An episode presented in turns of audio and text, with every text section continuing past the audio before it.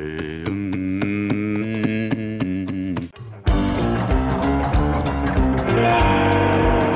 começando mais um Primocast, o podcast oficial do Primo Rico. No programa de hoje vamos bater um papo com um dos humoristas mais bombásticos do momento. Nossa, essas descrições do Lucas, ele não É não bem de evolui. radialista mesmo. É, né? é tipo Traz um incrível. Bombástico. eu nem Pô, já é bombástico. Sabe, sabe o que é, sabe que é Ah. engraçado que eu tava pensando? Ah. Que é, ele já tá na thumb. E mesmo Ah, assim tá. eu tô tipo, ah, vamos falar com. Aí fica todo Entendi. mundo. Fica uma um falsa. já sabe. É, entendeu? Será que às vezes toda introdução que a gente faz não é uma grande perda de tempo? É uma grande E a gente já não deveria tempo. começar perguntando, e aí, conta a sua história? Sei lá. É, Porque- sei lá, é. Bom, Vou bom pra refletir. você que não viu a thumb por qualquer motivo que seja, Aham. estamos falando com o Afonso Padilha. Aliás, somos um podcast inclusivo. Às vezes... É, o Não primo rico e o primo pobre. Não, pô. Não, não é por um de isso. um lado. O que, que você tá trazendo humorista? eu não entendi. Isso é ótimo, isso é, re- Não, é. Ele é trans, representatividade. Não, é porque, porra, às vezes a pessoa não consegue ver a thumb. Por isso que a gente precisa apresentar o convidado. Ah, Esse é o grande caramba, motivo. Mas tem o nome também, participação de. Aí a pessoa não sabe ler, não devia nem estar escutando podcast, né? Porra. Mas então estamos com o Afonso Padilha. Muito obrigado pela sua participação, Afonso. Porra, eu tô muito feliz de estar aqui. Fiquei uns 15 minutos pra conseguir entrar nesse prédio aqui. Puta que pariu, aí tem que apertar fora. É a Primeira vez que eu entro no elevador, que você tem que apertar antes de entrar no elevador, aí você fica meio metrô. Você fala, será que eu entro já ou espero alguém? Mas já Mas aconteceu consegui. certeza com todo mundo de você entrar no elevador e ficar esperando e falar, cadê os botões, É. né? A, a primeira vez que eu vim no prédio desse estilo, eu juro, eu entrei, a porta fechou e eu não sabia o que fazer. E aí? e eu fiquei um tempo assim, eu falei, eu me- não se mexia, aí eu apertei o botão de abrir as portas, assim, aí eu saí, o segurança me ajudou. Você saiu no mesmo andar, né? Pareceu que fez um barulho. Falei, será que eu já cheguei? Pedi a ajuda da segurança. Tem um amigo meu que foi fazer uma entrevista de emprego. Acho que talvez tenha, seja até nesse prédio aqui em São Paulo, do Rio Grande do Sul, Luca Mendes. E aí ele falou que entrou num elevador desse. E aí não tinha os botões. Ele falou que começou meio a falar pro ar. Quinto andar. Quinto. E o cara na, na câmera de segurança deve Mas, ver cara, rindo isso é uma parada de. São Paulo, né? Esse negócio é de São Paulo, isso, né? Esse É, o, negócio o- de- de- às São vezes Paulo? o paulista, o paulistano, ele quer Re- acelerar o processo, mas ele atrapalha mais. Porque ele fala, não, vamos colocar o botão fora que a pessoa já entra e já sobe. Não, mas daí a maioria das pessoas não sabe fazer Cara, isso é mais uma prova de que a culpa nunca é do carro, é sempre do piloto, né, É mano? Exatamente. Porque, pô. Mas estamos também com Kaique, o editor, que também é Padilha, mas não é nem comediante, nem diretor de cinema. É, eu nasci na família mais pobre da pobre da Padilha. Não Você é Padilha também? sou Padilha. Mas sabe que viajando com o show, descobri que tem muito Padilha. No, no- todo mundo assim vê, pô, Pad- sou Padilha. Sou... Tem uma pombagilha que chama Padilha. Né? Ah, Maria sim, Padilha. sim, Maria Padilha. Os Minha avó, ela Maria se chama Maria Padilha e ela sempre foi julgada por causa disso. Sério? Sério. E ela era crente? Cara, hipocrisia, né? Maria Padilha é crente. E temos aqui Lucão, que não é comediante, mas é meio bobo. Ah, é verdade, cara. Às vezes, às vezes eu me ouço no O podcast. melhor, é, o melhor é que ele que faz a prova. Puta, não, Você eu, escreveu? Eu escrevi. É porque às vezes eu me ouço no podcast e eu fico tipo, puta, cara, que vergonha, sabe? Por que eu Você, é faço as tipo, você parece o Lucas Luco, o- tipo o Mionzinho, tá ligado? O Lucas Luco. Ele é o Mionzinho do Lucas Luco, não parece?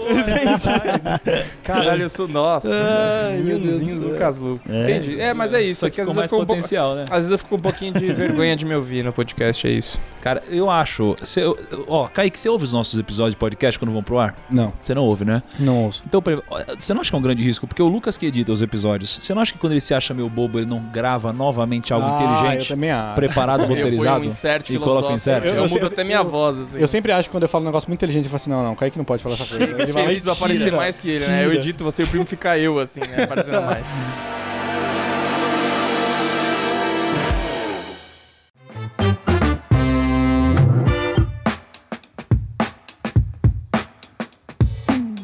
Primo, antes da gente começar, eu queria dar um recado muito importante. Ah, isso é muito legal. Geralmente o Lucão deixa pra dedicar no final do episódio. Se ele vai dar no começo, é porque Eu acho tem alguma importante. coisa aí. Eu, eu acho que é porque eu tô vindo sem camiseta, às vezes assim, minhas camisetas toda rasgada, surrada. Eu acho que é algum É. recado nesse sentido, assim. Eu não aguento mais o Kaique vindo mal vestido, aí eu tomei uma providência.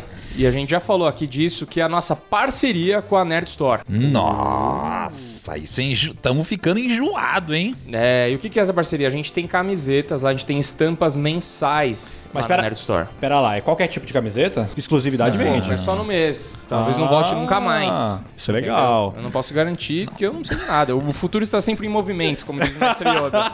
Mas, hein, É o seguinte, cara, a gente tem uma parceria com a Nerd Store. Isso. A Nerd Store tem produtos exclusivos.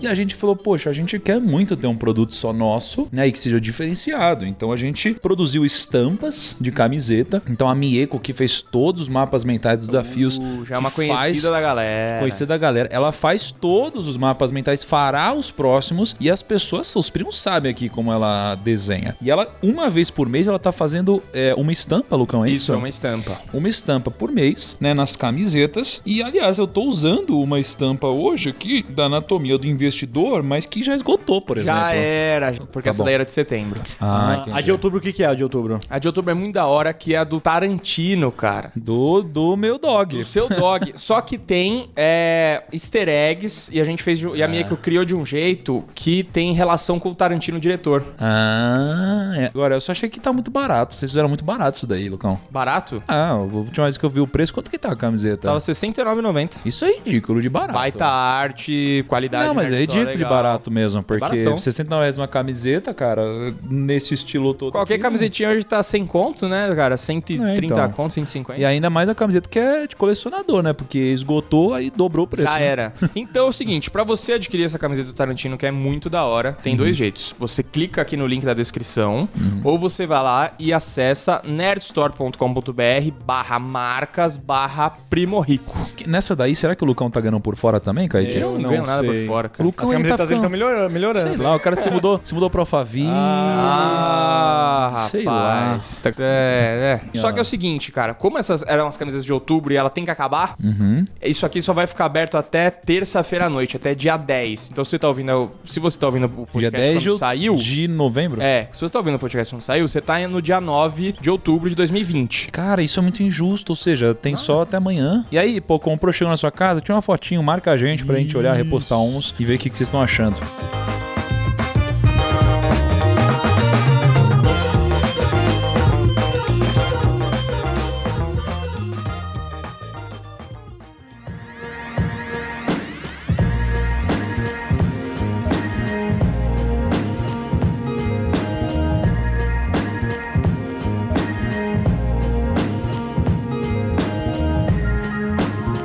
Uma coisa, qual que vai ser a dinâmica hoje aqui, Lucão? O que, que a gente vai fazer? Primo, a gente tá falando agora, a gente já fez o programa com, com o Thiago Ventura, a gente tá falando com grandes humoristas, né? Os caras se tornaram verdadeiras marcas, né, cara? E agora, e é legal a gente entender... Os caras estão muito ricos também. né? É, estão muito Nossa, ricos, muito, cara. É. Na verdade, aí, fica, a gente aí tá... pra pagar de humilde, mete uns shows aí com o nome Alma de Pobre, né? É. Tipo, opa, pra manter a humildade, Mas o né? nome do show é Alma de Pobre, não Bolso de Pobre. Ah, entendi. faz Então a gente tá aqui pra entender como pivotar um business de finanças para o humor, entendeu? Pra gente Sério? mudar, pra gente mudar, é. Tá dando muita grana. Como que? Ah, entendi. Esquece, para de falar de finanças e ensinar os outros a investirem. Começa, entendeu? Vamos fazer piada. Tá, ma- tá dando mais dinheiro. Os caras do rico, cara. Mas fudeu, porque a gente não tem um time qualificado pra isso, né? Fudeu. É, é verdade. Vou Tudo ter que sem botar graça o Gão aqui? pra fazer stand-up stand do Você Gão. imagina o Hugo fazendo stand-up? Pô, ele- ia- o texto ia ser bom. O texto ia ser Se bom. assistir no palco ia ser bom, não sei, mas o É, texto ia ser o bom. texto ia ser, a performance talvez, exatamente. Faz sentido. Agora, antes de a gente começar aqui, Afonso, o, conta pra gente um pouquinho dos seus números, cara. Assim, tipo, é, quantos seguidores você tem, quanto dinheiro você tem na sua conta bancária, tipo, um pouco dessas coisas, assim. Cara, eu tenho acho que um, 2,100 no, no YouTube de, de, de seguidores, sei lá como que é, inscritos. No Instagram, 1,800. O cara perdeu até a conta, você viu? E no Face, não, mas é porque eu não fico vendo muito número, senão você fica meio bitolado nisso daí. E no Facebook, 1,5. Caraca, meu. É. Os- por que, que o humorista tem tanto a mais proporcionalmente num Facebook da vida, hein, cara? Eu acho que porque, por exemplo, o Thiago, o Thiago que teve aqui, ele que viralizou, foi o primeiro a vira- viralizar no, no Facebook. E lá as pessoas tinham mais, quando começou a viralizar o stand-up, lá eles tinham mais acesso a gente. Então as pessoas conseguiam compartilhar, marcar as outras pessoas. Antes do, do Instagram conseguir ter todas essas ferramentas, isso em 2014, 2015, lá era o foco. Tanto que ele estourou lá primeiro no Facebook para depois migrar pro YouTube. Então teve a- o, o início foi lá. Eu acho que é por isso que Entendi. existe tanta, tanta, tanta gente lá, mesmo hoje em dia tão pouca gente usando. Entendi. E na conta bancária? Na conta bancária é. Eu tenho. No Banco do Brasil, você tá falando? Ou do... Aí eu já começo. No Banco do Brasil ou na caixa? Banco do- Não, eu tenho no Banco do Brasil e no Bradesco. Só que eu, não- eu até a gente de- desligando aqui o REC, a gente precisa conversar sobre isso daí. Porque eu tô há seis meses sem ganhar dinheiro, né? Ué, eu tô Sim, eu não, Mas- não, estamos fazendo mais show. Mas que isso? Ué, meu trabalho é fazer stand-up. Eu não faço stand-up, logo eu não trabalho. Que não sou isso? você não, filho. Ah, É, não sou Tá eu que não tirando? preciso trabalhar pra ganhar dinheiro. Mas Ah, a jogar tá. Free Fire, cara. Todo mundo É, tá em casa Free e tá, Fire tá fica dando Free Fire é o streamando. momento. entra na Twitch lá e fica Não, mas a gente faz stand-up, mano. Mas, pô, Mas, você... mas é o Alok é é DJ e agora ele é joga Free Fire, tem é skin no. Free Fire. É. Porra. Não, mas ele é o Alok, cara. Ele fez uma festa na casa dele que tinha uns canhão de luz. Se eu ligar uma luz daquela em casa, minha mãe já dá um gritão. Eu nem tava aqui, eu tava em Curitiba, no interior, no interior não, na região metropolitana, no ABC de Curitiba. Eu tava agora, tava ganhando nada, viado. Tô- Sério, Por cara? isso, estamos voltando agora. Eu termino aqui, vou pra São José dos Campos fazer show pra 80 pessoas. Que isso? Tô te falando sério. É sério? Estamos voltando a trampar agora, voltando a fazer show. Nossa, nossa grana vem de stand-up, não vem de outra coisa, não. YouTube, a gente. YouTube não é, nós somos pers personas não gratas no YouTube, porque a gente fala muita besteira e eles Ah, desmonetizam tudo. desmonetiza, a gente fala às vezes de umas marcas, a gente xinga umas pessoas, fala os palavrão e aí o bagulho não chega, eles não querem colocar uma Cara, uma, uma coisa que eu vejo muito é você falando muito bem de coach no mercado e pessoal de marketing multinível também, né? Ah, eu, pessoal, é, sou muito bem quisto pra essas pessoas. Te amo. É, Uber, principalmente, né? Que eu entro, a maioria trabalha com Inodê, então. Não, pior que eles gostam, sabia? Eu recebo várias mensagens de gente que trabalha com isso e faz isso. O cara entende que é piada. Porque existe o, o que a gente chama de o pau no cu, não sei se pode falar isso aqui. E existe as pessoas que entendem que a gente tá fazendo piada e não necessariamente é. Não é a maioria das vezes é só, só brincadeira. mesmo. Às vezes não é, mas. Agora, sabe que interessante? A gente tá conversando agora com o, o pessoal que cuida das nossas palestras, né? Na Apollo. E, e, cara, a gente teve uma escadinha, a gente começou a cobrar lá um cachezinho e tal, até que a gente começou a ter uma demanda legal e fez bastante palestra. Você sabia que os caras que trabalham com palestras, a gente teve Covid esse ano, eles já bateram o número do ano passado, velho? Sério? De faturamento. E ele mostrou os meus números, os nossos números, ele mostrou que a gente já fez a mesma receita do ano passado. Você acredita nisso? Você tá fazendo palestra por Zoom, essas coisas? Cara, eu não sei, mas ele mostrou o número. Não, a gente tá fazendo algumas, né? Mas poucas perto do que a gente fazia. É que eu acho que o nosso cachê subiu. E é ruim, né? É. Você não acha ruim fazer por? Não é. nem cara. compara. Olha só, é que não é igual, né? Não, mas eu já, você já fez palestra pra carro? Se eu já... Não, não sou o Transformer, caralho, pra fazer. Porra, porra, não, não fez? Não, o Optimus Porra. Prime que tá fazendo. Não, não fiz. é, Me, me chamaram pra fazer. é, Até você me convidou, mas eu tava em Curitiba na época e algumas, alguns outros chamaram. Mas eu falei, ah, não vou fazer, não, mano. Porra, já é triste fazer piada. Pra um cadete, nossa, aí é, é pior ainda. Mas eu não fiz. Eu não fiz nem isso e não fiz nem o- no Zoom, não fiz nada online. Eu, eu mantive só escrevendo e tentando. Mas a galera Mas- fez mas- mas isso. Produzir. Bastante gente fez. Eu vou te coisas. falar que, eh, pra experiência, eu acho que um cara que compra e tá dentro do carro assistindo deve ser legal. Mas eu vi uns vídeos que postaram na internet do cara contando a piada e o pessoal buzinando. Não, é a- É meio a- constrangedor. uma. Isso. Porque a nossa cabeça ela tá ao- a entender a buzina como algo ruim, né? E aí é sempre ou a pessoa te deu passagem é tantan, que é essa daqui que é de boa. Mas o pan é sempre o- chamando a atenção. E de repente você tá falando algo que é pra ser bom e tem alguém buzinando de um jeito desse jeito. Óbvio que acho que chega ali um, um tempo, você fez, você pode dizer mais do que eu até sobre isso, mas eu fui assistir o Fábio Rabin. Chega um momento que o cérebro deve virar a chave de Tá bom, a buzina quer dizer uma reação à, à minha piada. Porém, ainda assim é meio. No meio, aí você tá falando algo pra. Às vezes tem mais piadas e aí fica pé no meio. Você fala, ah, não acredito, os caras buzinando. Pô, mas tem uma parada também que é legal, porque assim, ó, às vezes, sabe aquela risadinha meio, meio sem vontade, que faz Sim. aquela risadinha? No carro, se você tiver sem vontade de dar uma buzinada, parece que é uma puta Uma de uma reação, entendeu? Mas é porque essa risadinha, ela é uma soma. É, é, a comédia sempre trabalha com escalada. Então você vai risadinha, risadinha, risadinha, riso maior, ou aplauso. E aí você tem essa crescente. Então ela tem um valor agregado, entendeu? Nela. E aí no, no carro também, às vezes a, a risadinha não é nem a buzina, é só um silêncio e um Corsa. Ah, pô, uma pena. Foda, né? O negócio do Corsa. Mas a gente ganha uma grana com a AdSense, né? Os negócios do YouTube. Quanto que a gente faz, hein, Kaique? De. Em reais a gente já tá na casa de 120, 130. 120 reais por 120, mês. 120 cara. mil, 130 mil. Cara, eu já- o cara estourou. Mas a, a gente tem uma coisa que, cara, eu acho que na história do, do nosso canal, assim, dois vídeos foi mon- desmonetizado, assim. Uns dois pra Ah. três. Não, a gente faz mais de um milhão no ano. Então vamos, vamos aumentar foi- essa meta aí também, né? Vocês trabalham com investimento. Que ainda, então- que ainda foi coisa de, tipo, colocou uma música que não deveria, ou uma Ah, cena de algum meme, alguma coisa, aí os caras cortaram. Não, é legal, faz uma graninha, ó. Opa, milha uma por ano. grana boa, É né? uma grana. Agora, pô, Tá, então. tá, tá precisando de roteirista no canal? Roteirista? Cara, eu vou te falar, ele precisa de umas pitadas de humor, viu? É difícil, a gente traz uns humoristas pra ajudar a gente aqui. É porque, mesmo? olha, é de verdade. Eu acho que tem que contratar uns comediantes aí. Eu tenho É, né? uns pra indicar pra você que estão tudo fudido. Nossa senhora. O que tem de comediante que tá que voltando pros interior? Nossa senhora, tá até uma tristeza. Você vai ver o grupo Mas de vem stand-up. cá, mas eu vejo- agora tá voltando. Agora tá Vocês voltando. ganham- eu vejo vocês ganhando tanto dinheiro, cara. é Só, só parece? Não- Vocês não ganham muito dinheiro ou são poucos que ganham, tipo jogador de futebol? Os caras não sabem administrar e tipo, ganhou muito dinheiro. Ou os caras tudo que mas ganha é gasta na noite? É, a maioria dos comediantes é, é- Tem um ou outro que tá. Tava, né? Viajando e fazendo, lotando teatro. Mas a grande maioria é a galera do barzinho, é que vai fazer stand-up. Não é, mano? É cachê 200 conto, 300 conto. Então Sério? precisa trabalhar o mês inteiro pra pagar as contas ali, pra conseguir fazer uma graninha, investindo em vídeo pra jogar no YouTube, talvez conseguir lotar teatro. É, um, é a- os operários da comédia mesmo, mano. É mais, a gente trabalha mais nesse nível do que no, no nível acima, entendeu? Aí, vez ou outra, estoura. O Quatro Amigos estourou, o Thiago, aí o Thiago tá no Quatro Amigos, então ajudou a dar um boom. Você tinha o Renato, você tinha ponto, pontuais alguns comediantes. E aí a gente sabe também que é, que é o curto prazo de, porra, a gente vai nessa cidade, vai ter bastante gente pra assistir. Mas vai passar e logo a gente vai voltar a fazer show em bar, que é o que tá acontecendo Ah. agora. Eu fui fazer show no ABC a, sábado pass- há du- duas semanas atrás. Aí fui testar piada no Hilários pra 70, aí fui num outro pra 40 pessoas. Tem que continuar É trabalhando. sério, mano? É. Agora, me fala uma coisa. Quando você vai num show desse, quanto dinheiro você ganha pra fazer um pra 80 pessoas aí? Depende do que eu vou fazer. Se eu vou fazer show solo, geralmente vai fazer cachê fechado. Ah, 1.500, vamos dizer. Uhum. 1.500 conto. Porque o bar também tem que ganhar, a gente tem que ganhar, tem a parte da produção. e então se o bar um não monte. precisasse ganhar? Aí vai bilheteria, vai ver 80 Não, porque a gente pessoas. poderia fazer um dia aqui na Rico, pô. Caraca, junta o time aqui, se diverte, mano.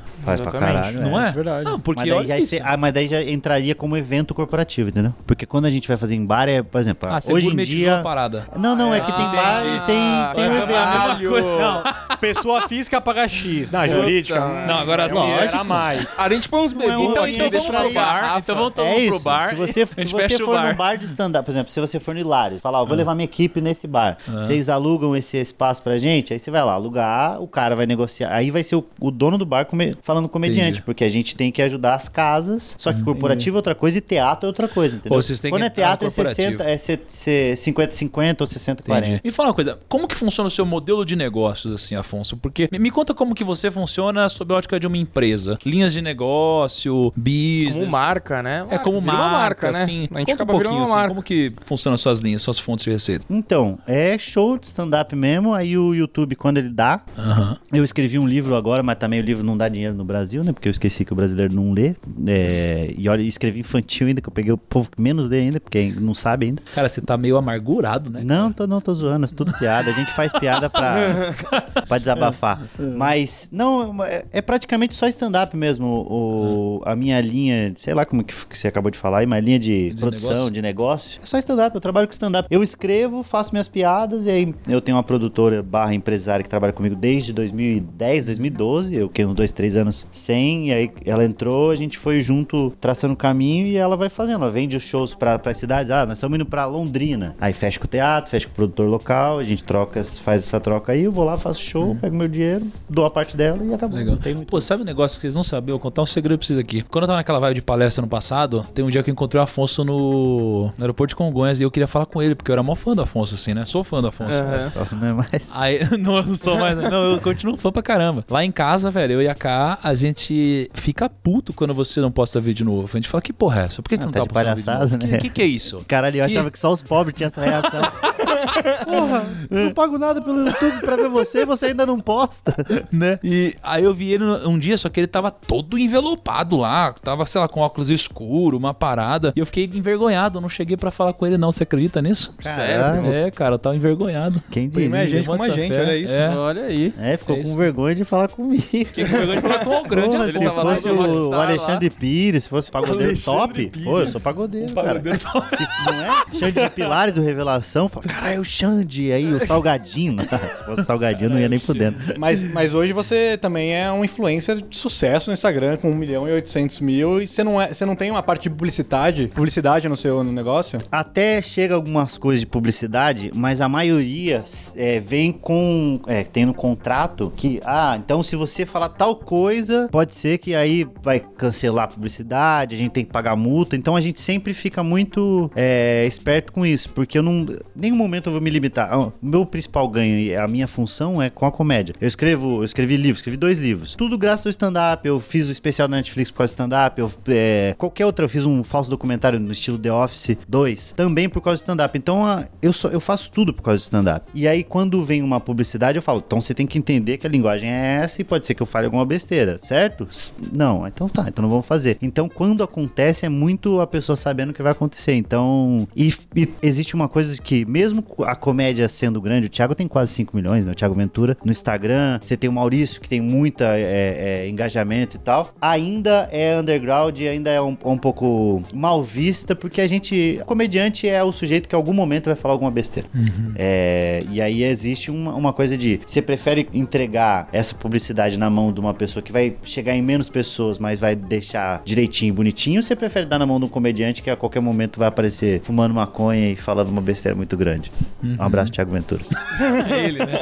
Pô, esse Thiago Ventura é foda, né? Tá entendendo? Mas é, é, é isso. E aí a gente usa esse. A, a maneira que a gente faz pra ganhar grana com esse, com esse engajamento, com esse, esse alcance que a gente tem, é tentando fazer o máximo de pessoas possíveis ir pro teatro, assistir, pro bar, assistir, que é ali que a gente vai ter o nosso ganho, entendeu? É, eu- uma, uma coisa que a gente não explorou muito no do Thiago era esse início. Por exemplo, você, sei lá, cara, deu uma hora que virou uma chave lá e você falou assim, mano, vou ser comediante, vou, vou seguir com isso. O que, que você faz agora? Entendeu? Onde que você come, onde você começa a se infiltrar pra entrar nesse mercado, cara? Cara, eu acho que agora tá mais fácil, porque agora você tem muito mais. é, Você tem muito mais referência. Você tem o- a Netflix que, que te traz muito, muita bagagem. Você tem livros, você tem comediantes no próprio Instagram que você consegue falar. Se a pessoa. Pô, quero ser comediante, troca uma ideia. A gente tem o curso do apartamento 72, a gente tem. Ah, vai você vê que os caras só faz É, aqui, né? não, mas cara- ele- O Thiago veio aqui e É. falou, meu, não vou fazer publi. Aí a cada segundo ele fala, ah, eu não quero falar do meu curso que é foda pra caralho e tal, né? Quê, né? Meu, era Nossa. só... Os caras são vendedores Acho que ele vendeu mesmo. entre 12 e 20 produtos aqui.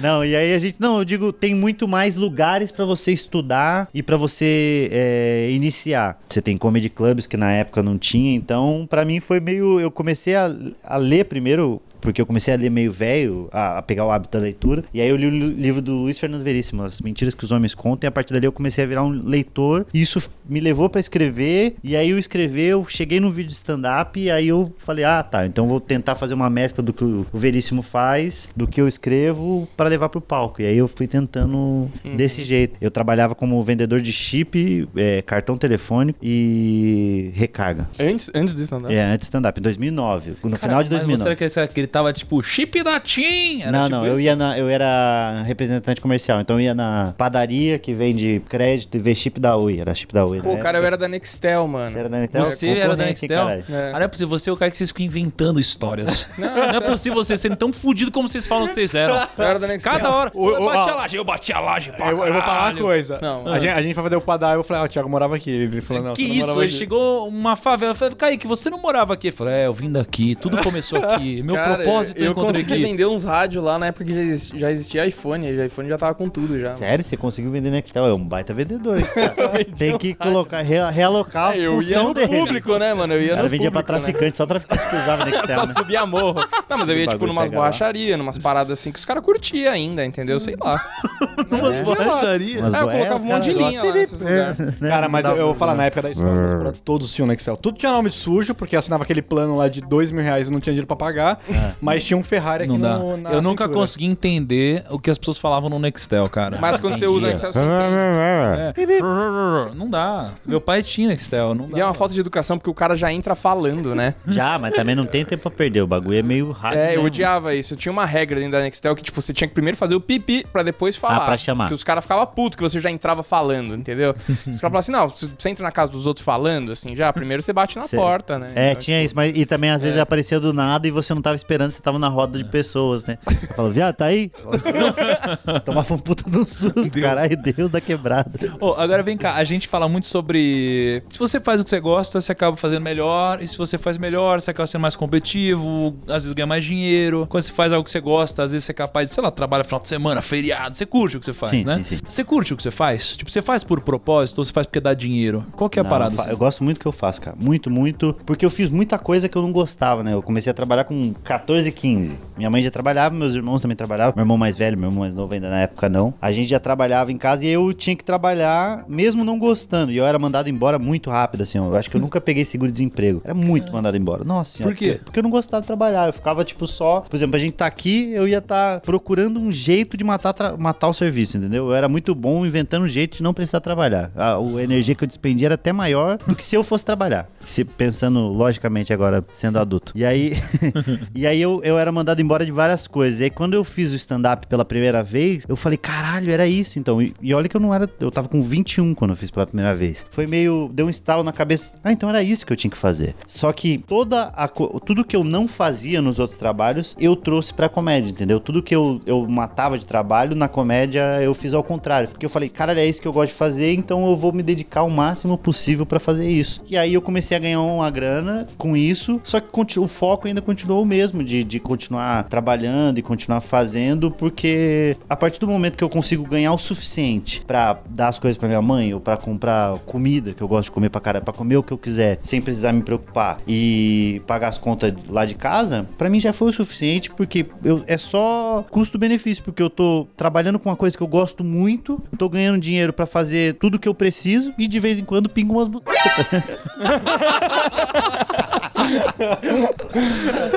Só tem vantagem, bom. não tem, Lucas? É, exatamente, cara. Que excelente. Parece um bom business. Compre meu curso de coaching. É, Cara, agora qual me responde sinceramente qual que é a diferença entre um coach, você e Thiago Ventura? É, entre o, co o Thiago e o coach é muito semelhante, né? é que o Thiago ele ganha um pouco mais dinheiro do que o coach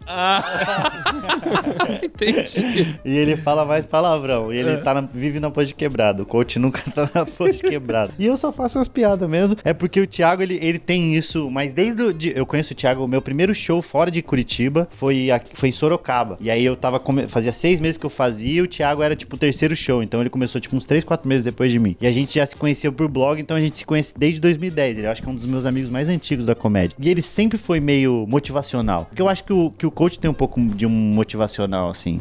E a gente sempre aloprou eles por isso, mas as pessoas gostam muito disso daí, mano. Gostam de- dessa, é, dessa coisa final de um. Dessa mensagem. Eles gostam dessa mensagem. Só que a gente brinca, porque ah, eu faço parte do Quatro Amigos, aí o, o Thiago e o Márcio, o Donato, eles têm isso. Você vê os dois especiais deles, sempre tem um motivacionalzinho. E aí tem eu e o Di, que a gente parece que vai fazer um motivacional, a gente fala uma bosta muito grande no, no fim.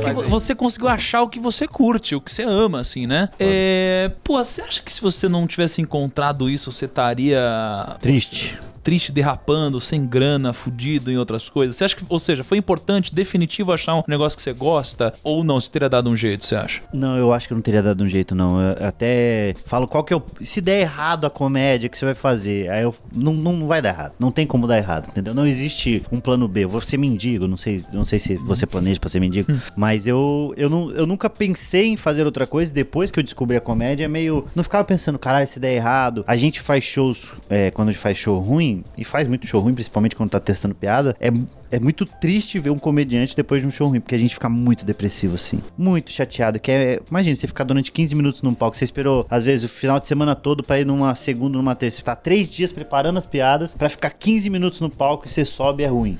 Aí a gente sai uma merda. Só que em nenhum momento, todas as vezes que eu, que eu fiz show ruins, isso eu digo no início, em lá do- dois, três anos de comédia, em nenhum momento eu pensei, cara, eu vou parar de fazer isso. Eu já pensei, eu, eu sou sem graça, é, existe muito mais gente engraçada que eu, eu já pensei em várias coisas, mas nenhuma delas foi eu vou parar e vou fazer outra coisa. Nu- Nunca me Ou seja, assim, cabeça. trazendo o, o- público que nos ouve, geralmente é um público de pessoas que, cara, trabalham no mundo corporativo, então elas querem crescer, ascender na profissão, ou são empreendedores. E o que você tá falando que dá pra tirar pra essa galera, assim, é treino e planejamento, né? Porque eles não vão e de repente, puta, dia de jogo. Os caras treinam muito até chegar naquele momento, né? Muito, muito, E muito, também tem essa resiliência de, velho, puta, dia ruim, continua, vamos pra frente, não desiste, faz até conseguir, né? Total, total. Legal e eu acho que quanto mais você, porra, se debruça sobre o que você vai fazer, ah, eu faço comédia, então eu vou ler sobre, eu vou assistir especiais e vou escrever, eu vou tentar, é melhor você vai ficar. Óbvio que existe gente, gente que é- tem mais aptidão e tem mais facilidade pra fazer, isso é indiscutível, mas se você fizer, vai fazendo, fazendo, fazendo, uma hora vai dar certo. E principalmente se você gosta. Eu acho que quando você gosta do que você faz, é, quando é ruim, dói, mas dói menos do que se você não gostasse, entendeu? Quando você não gosta e você tá fazendo bagulho, você já tá meio, ah, meio cagando pro negócio. Você, é, comediante fala muito em testar piada. Ah. É, e você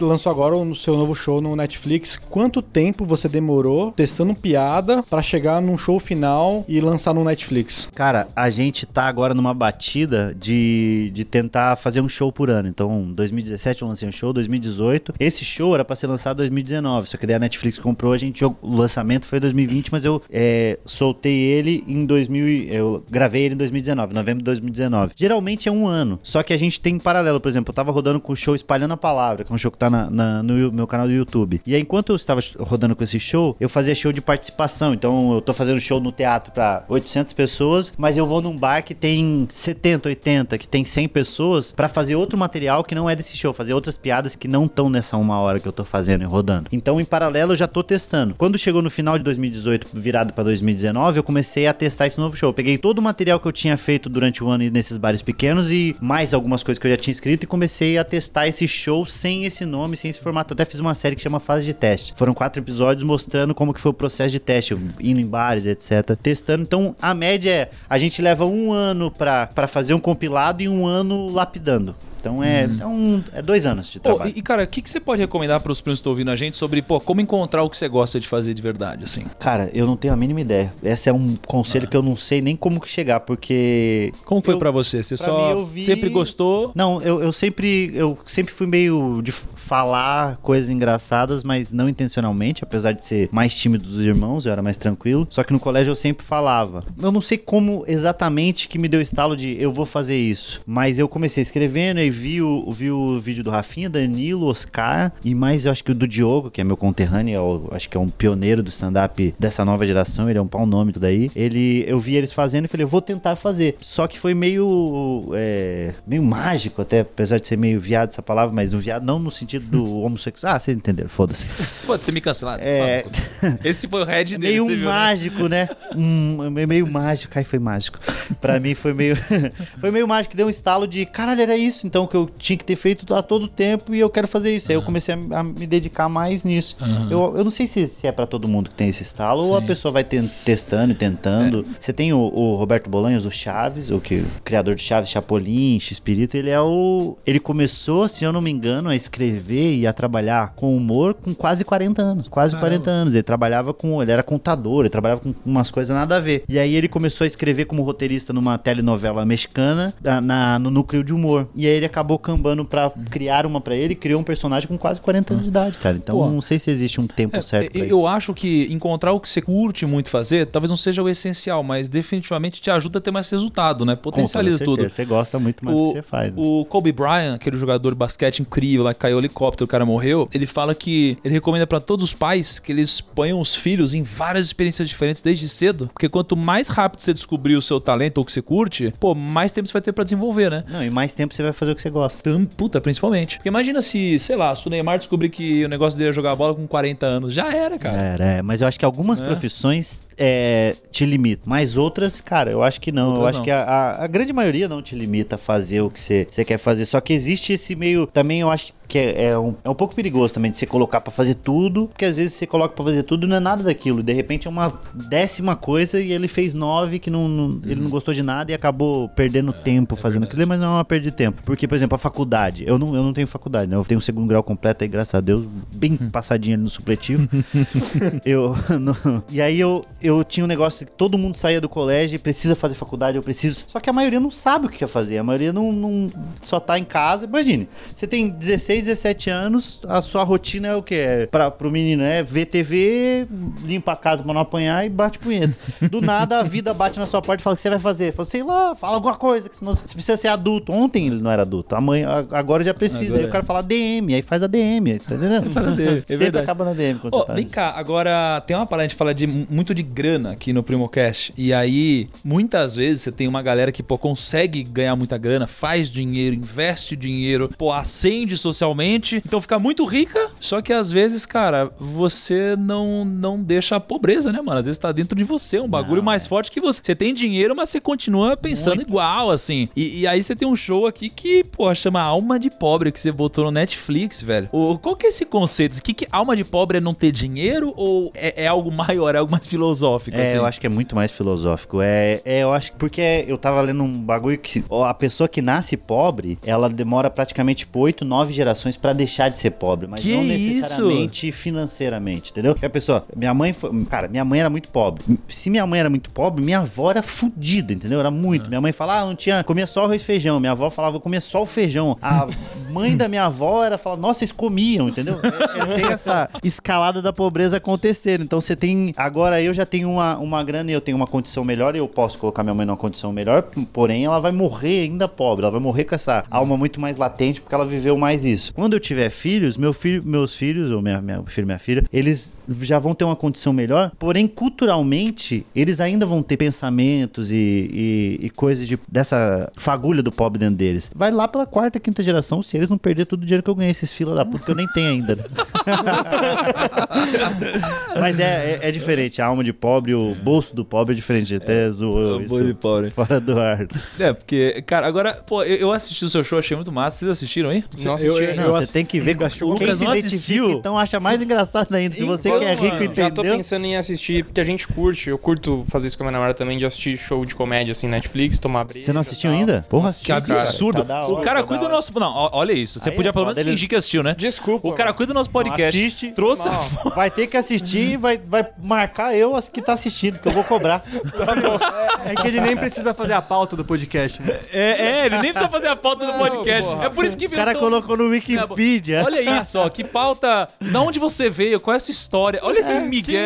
É as curiosidades que ele Errou o tem. nome dele. É Afon... Ele escreveu Afonso Ventura. Que porra é essa? Não, que, que é isso? É, putz, desculpa. Eu- Caramba. Eu, vou assi- eu prometo que vou assistir aí o É bem que conteúdo. você falou que você era meio bobo no início do Que- o que, que é alma de pobre, então? Cara, a alma de pobre é. É os detalhes, né? Que eu falo até no show, isso daí de. Você tem o dinheiro, você tá numa situação é, confortável que ninguém vai dizer que, pô, eu, tava, eu fui fazer show no Japão duas vezes. A, a segunda agora a gente foi de primeira classe pro Japão. Foda pra caralho, custou um palho. E aí o. um palho bom, não é um palho de 16 A mil. moeda não. dele é Eles sempre em pagam carros, LX, né? né? Celta, é, esse aqui é um palio. É um palio. Ah, Custou um não foi nós que pagamos, obviamente, foi aquele japonês trouxa. E aí. é- não ouve. eles- Imagina os japoneses ouvem. Aí eles, eles pagaram pra gente a passagem, a gente foi. E aí eu, eu entrei dentro do, do Só avião. uma coisa, é por isso que a publicidade tem que estar É cuidando. isso, Você você viu? tá Porque os caras pagaram, É o japonês trouxa me paga. Depois eu vou ver a Cara, porcentagem tá- de japoneses que ouvem o Primocast. É a maior fora do Brasil. Não, mas foi. foi é, tem muito. A gente fechou pra duas mil pessoas no Japão, mano. O bagulho é assustador. E, e você acredita que a maioria era japonês. E aí. É-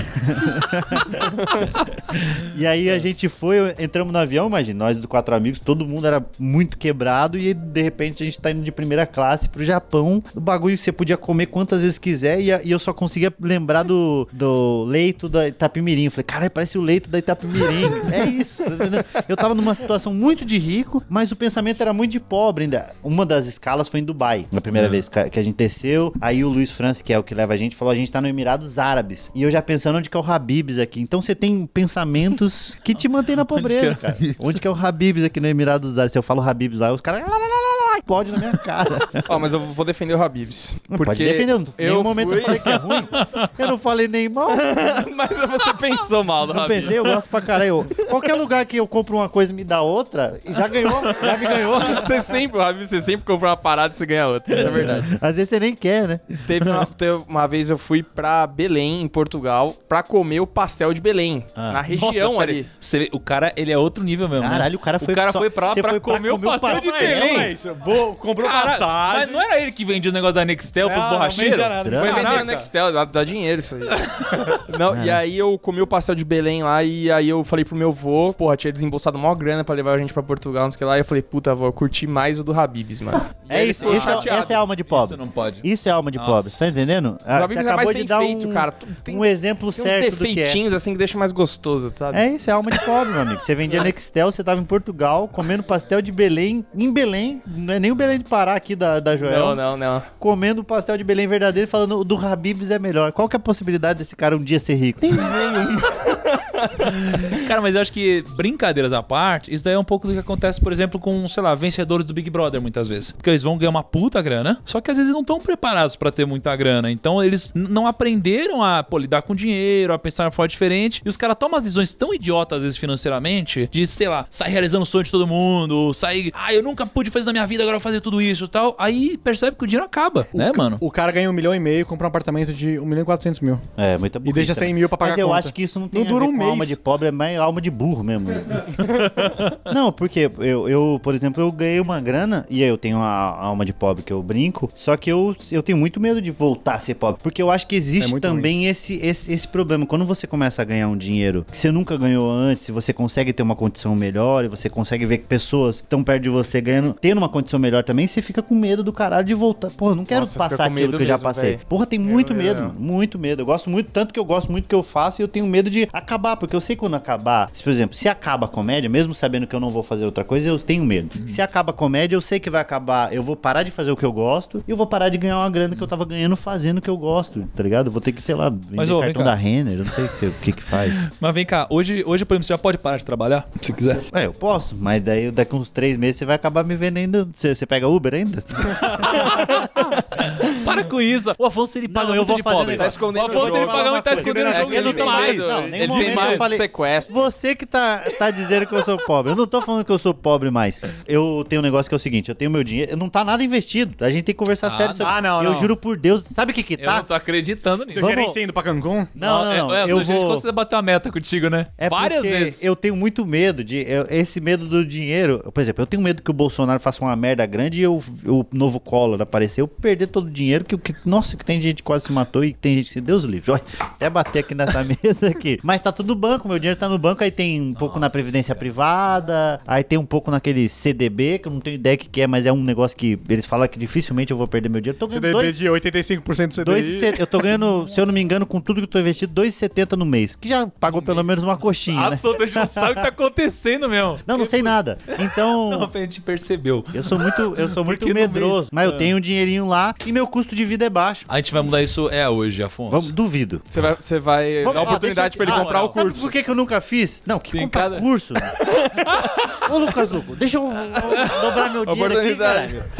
Vamos, vamos gravar um quadro. Os caras querem ganhar dinheiro já. Vamos, vamos gravar um quadro transformando o YouTube é, humoristas e investidores. e investidores Olha profissionais. aqui, deixa eu te falar uma coisa. Já tentaram é, me dar esse golpe aí que você vai me dar? Várias vezes. Só que como eu tenho muito medo de voltar a ser pobre, eu fico muito. Ah, não sei se esse cara deve estar me enrolando. De sei lá, ó, passa aqui o dinheiro pra minha conta que você vai dobrar o seu dinheiro Ah, aí. é certeza. Aí eu vou ligar no celular e falo, Ei, cadê? Tem nada. E tá, o cara tá em. Sei Cancún. Lá, não. Não, mas o seu gerente tá fazendo isso com você. Hã? Agora. Seu gerente tá fazendo Com isso certeza com você você. ajudou ele a bater meta. Não, lá. você tá ligado, né? certeza. Seu gerente já te ligou Não, alguma mas vez ele falou já assim, mexeu, Afonso, né, cara, desculpa te ligar, mas olha, tô, a gente tá fechando as contas aqui, falta muito pouco pra eu bater a meta. Cara, faz uma capitalização. Ou então, Não, não bota faço. nessa previdência aqui que ela é boa. Não, previdência muito tá boa. tudo. Isso aí, se Ah, eu, eu vou ser um velho rico. Então, olha, Agora eu não sou, mas várias gerações estão indo pra Cancún por sua causa. Parabéns, viu? A, a gerente devia ser grata a você, cara. Ela é muito grata. Eu, com toda certeza, ela é muito grata. Vai me assistir tudo, isso aí, com meu dinheiro, né? Não, e eu tenho, aí eu tenho um, um pouco de medo, mas eu preciso fazer isso daí. Eu preciso colocar meu. Calma, eu tinha uma pergunta e o Lucas Luca me atrapalhou. Desculpa. Porque eu vou conversar com as pessoas, aí vai falar, ah, mas vai dar não sei quantos por cento, dois- 2,5%. Meu amigo, eu não tenho ideia de quanto que é 2%. De, se você falar, quanto que é 2,7% de 153? Eu vou falar, não, não quero conversar mais com você. Eu quero que você me fale o número. Se eu coloco, se eu te eu der ver. 3 milhões, quanto que você vai transformar em quanto? Entendi, você curte esse papo, né? Eu gosto de, de, de, de Multiplicação. valores. É, Ó, vou, vou mostrar Não, não é aqui. multiplicação. Eu gosto de valor. Eu gosto que a pessoa de fale valor valor. absoluto. Mesmo que for um valor. Ó, você vai perder Depende do 12 nível da reais. Tá bom. Mas Ó, tá falando. assim, ó, um- eu, eu aprendi já como que é. Eu aprendi como que funciona. Assim, Você ó. tem que sempre pensar o seguinte: eu tenho. Você assiste The Office? Alguém de vocês assiste? Sim, É sim. muito foda. Melhor Melhor- série do É a mundo. melhor série que tem de comédia. É muito. E aí o Michael Scott, ele, é, o que é o gerente do bagulho, quando alguém vai explicar, ele fala: explica pra mim como se eu fosse uma criança de 8 anos. Então você tem que explicar pra mim como se eu fosse uma criança de 8 anos. Aí tem uma cena, você- já viu? Que ele tem uma cena que ele fala: explica como se eu sou de 8, fosse, tivesse 8 anos. Aí a pessoa vai lá explica tudo e fala: explica como se eu tivesse 4. Mas você tem que sempre, ô Thiago, vou te dar aqui uma dica, tá? Você tem que sempre supor que as pessoas são mais burras do que, ela- do que você pensa. Sempre. Porque daí você vai fazer uma coisa bem explicada, porque quem é muito burro vai entender e quem já sabe vai entender também e vai falar: caralho, que da hora. que Eu sou a pessoa que é a mais burra de Ô, todas. você tem que me ajudar a botar umas pitadas de humor nos nossos roteiros. E você tem que me ajudar a ficar rico, caralho. Porra, aqui, Olha ó. aí. Eu quero ser o primo É do primo. Primo E do assim primo. primo do primo cresceu a maior empresa. E assim nasceu a maior empresa de É, isso aqui podia ser você, mas você que disse não, então. não, eu tô falando sério, vamos, me ajuda aí. Não, com certeza, com Com cerveja. certeza mano. não. Cara, com certeza não. Cara, qual que foi alguma piada sua que eternizou? Assim, o que que. Toda, a galera sempre fala do seu pai. Toda piada você sempre bota seu pai no meio, uma parada O assim. Di, né? O Di que bota. E aí, É. eu, aí eu, a gente só aloprou só, na verdade. Eu tenho contato com meu pai, até vez ou outra ele precisa de um dinheiro, ele conversa comigo. eu, eu tô investindo no meu pai, né? Cada um investe na XP, eu invisto no João Carlos Padilha. Eu, a gente, essa piada ficou, virou muita referência, porque a gente fez muitas filas de piadas, e aí eu fiz um, um mock zoando eu procurando meu pai, escrevi um livro infantil com essa temática, que chama Papai Cadê o Vovô? E eh, eu acho que essa é uma das piadas que as pessoas têm muita referência, só que, por exemplo, agora no especial da Netflix, tem uma piada que eu tô recebendo muita, muita mensagem, que é a do choro, da, da- quando eu faço a criança lavando a louça e chorando. que a, Nossa, a criança apanha e continua chorando enquanto faz as tarefas de casa. Que ela fica sofrendo durante muito tempo. E essa piada tá atingindo muitas pessoas e eu tô recebendo muita mensagem a respeito dessa piada. Maneiro pra caralho, tô Cara, feliz é, por é isso. verdade. Você gostou, Lucão, dessa piada? Eu não, Ah, não, conheço. não É, depois você assistiu, né? comenta se você gostou, tá? depois você assiste. Depois eu prometo que eu vou Cara, eu ver. nunca vi um negócio desse. Eu tenho curiosidade de como é que funciona essa questão da Netflix, assim, como é que... É, como que Qual que é a tua funciona o negócio? curiosidade? da Como que é? O Netflix Você, Você assina, ganhou. ó, você assina 30 dias, se gostar, você pode fazer o plano lá. Como, como que é? O Netflix te liga e fala assim, Afonso, a gente... Alô, aqui é o, quem tá falando é a dona Netflix, que a Netflix é feminino, sabia? É na Netflix. As pessoas costumam falar o Netflix é na verdade? Netflix. É feminino, foda, né? Tanto que ela quer escolher o que você quer. Você viu isso, você vai gostar de ver isso, né? Lógico que é mulher. E aí. Não, foi o seguinte: eles já tinham gravado comigo, com o Thiago e com a Mel, um especial que chamou Comediantes pelo Mundo. Muito legal esse. Da cara. hora pra cacete. Só que a gente tava dentro de um. Era um produto da Netflix mundial. Então, ainda tem a diferença do especial de uma hora. A gente tava ali, foi meio uma abertura. Só que quando a gente entrou pra esse Comediantes do Mundo, era outra pessoa que cuidava da parte do stand-up. Então, quando a gente voltou, quando a gente foi agora, teve que voltar, tipo, do início. Que entrou outro cara, ele queria conhecer de novo os comediantes stand-up e tal. E aí ele veio pro Brasil assistir algumas pessoas, alguns comediantes. Só que foi por conta dos números mesmo, cara. Eu, eu conversei bastante com o Thiago a respeito disso. A gente sabe que a gente tem um show legal que as pessoas gostaram e gostam quando vão no teatro. Só que foi total engajamento e números. O Thiago, é, depois do Whindersson, que o Whindersson é fora da curva e não existe ninguém pra comparar. Thiago é o maior comediante stand-up que tem na atualidade de, de números. E aí você tem o Maurício Meirelles que entrou por conta do engajamento também do Facebook e eu tava vindo logo atrás. Então eles buscaram mais um número pra agregar pra Netflix do que talvez o material, o conteúdo. Aí eu acho que segundo plano foi o conteúdo. Agora, num segundo momento, para outros comediantes, eu acho que vai começar a abrir um pouco mais, ainda vai precisar do engajamento, mas como a gente fez um bom trabalho, pô, teve uma. O Thiago ficou, acho que cinco dias em, em primeiro lugar na Netflix Mundial. Eu fiquei no top 10 quatro dias, o Maurício ficou também. Então a gente mostrou que a gente tem um potencial maneiro e eu acredito agora eu que eles vão vir mais de, pô, vamos gravar, vamos fazer com outros comediantes que não precise ter tanto esse,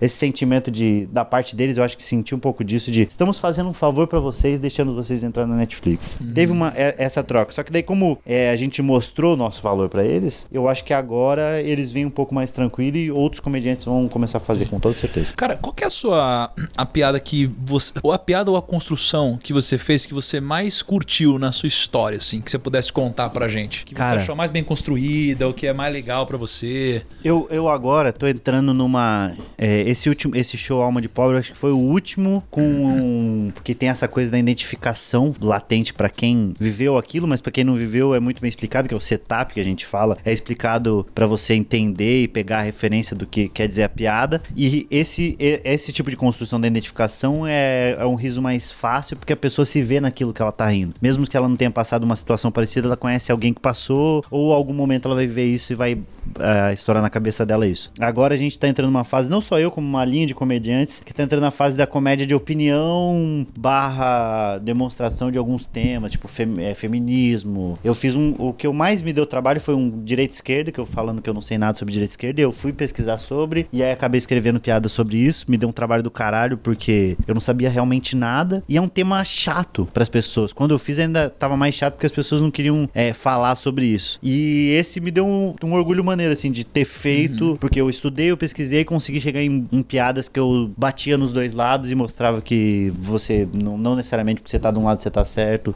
mostrava, é, mostra, na verdade, o quanto é idiota o extremista, né? Esse foi o primeiro que eu gosto muito e um de porte e posse de arma, que é um, quando acho que Bolsonaro entrou, que começou, voltou essa discussão de ah, vamos liberar, vamos, não vai liberar, o que vai acontecer. Também pesquisei pra caralho um vídeo de meia hora sobre porte e posse de arma, que é uma linha que eu tô tentando agora mais opinativa e tentando fazer piada sobre isso, que é uma construção difícil pra caralho. Uma dúvida, uma curiosidade que eu também tenho. É uma dúvida ou uma curiosidade? A gente tá agora com É uma dúvida tá barra dúvida curiosidade, ou uma Ah, entendi. dúvida curiosa. Tipo assim, Uma dúvida no curiosa. sentido, no sentido de, cara, o humorista tem que se desprender de algumas coisas pra dar certo, assim, tipo assim, ah, sei lá, cara, eu não vou agradar todo mundo, foda-se. Total, total. Eu tenho que agradar o público que me segue, já era. Mas isso sabe? é mais ou menos, né? Porque eu vejo, ah, total, total. Só que todo humorista fica sempre falando dos dois lados. Nunca Não, mas fica falando se dois lados porque. Não, eu acho que porque é mais interessante bater em todo mundo. É muito mais da hora você zoar todo mundo do que zoar só um lado. Porque se você zoa só um lado, só uma pessoa vai ficar infeliz com você. Se você infeliz barra feliz, né? Vai, vai ficar puta e aí esse lado aqui vai ficar rindo. E aí se eu zoou esse lado, esse daqui vai ficar, vai, não vai rir e o outro vai rir. Então, quando você É zoa todo todo, mundo mundo. mesmo. é isso, é melhor que todo mundo te odeie e todo mundo ria da sua,